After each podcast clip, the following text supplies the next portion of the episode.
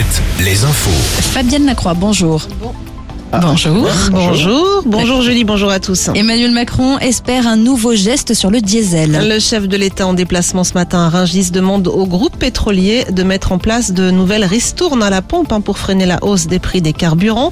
Emmanuel Macron également interrogé sur la réforme des retraites. Si on veut préserver un système par répartition, il faut travailler plus longtemps, a réaffirmé le chef de l'État. En Charente, un homme condamné hier à deux ans de prison avec sursis. Cet habitant de Mansle avait été interpellé à l'automne dernier suite à une enquête menée par les gendarmes spécialisés dans la cybercriminalité.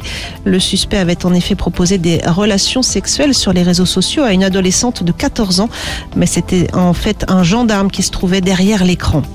Pierre Palmade, lui, sera entendu vendredi par la Cour d'appel de Paris suite au recours déposé par le parquet de Melun contre le non-placement de l'humoriste en détention provisoire. Pierre Palmade se trouve actuellement assigné à résidence dans un service médical d'addictologie suite à son accident. Il est placé sous bracelet électronique.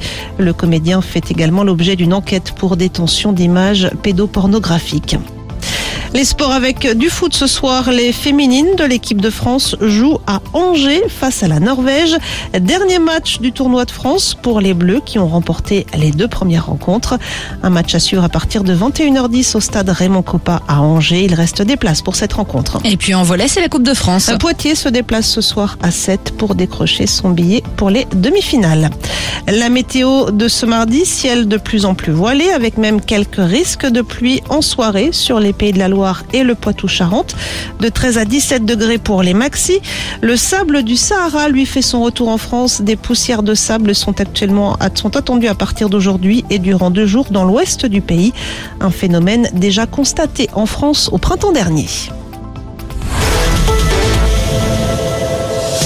Alouette, Alouette, le 6-10, le 6-10 de Nico et Julie. Alouette.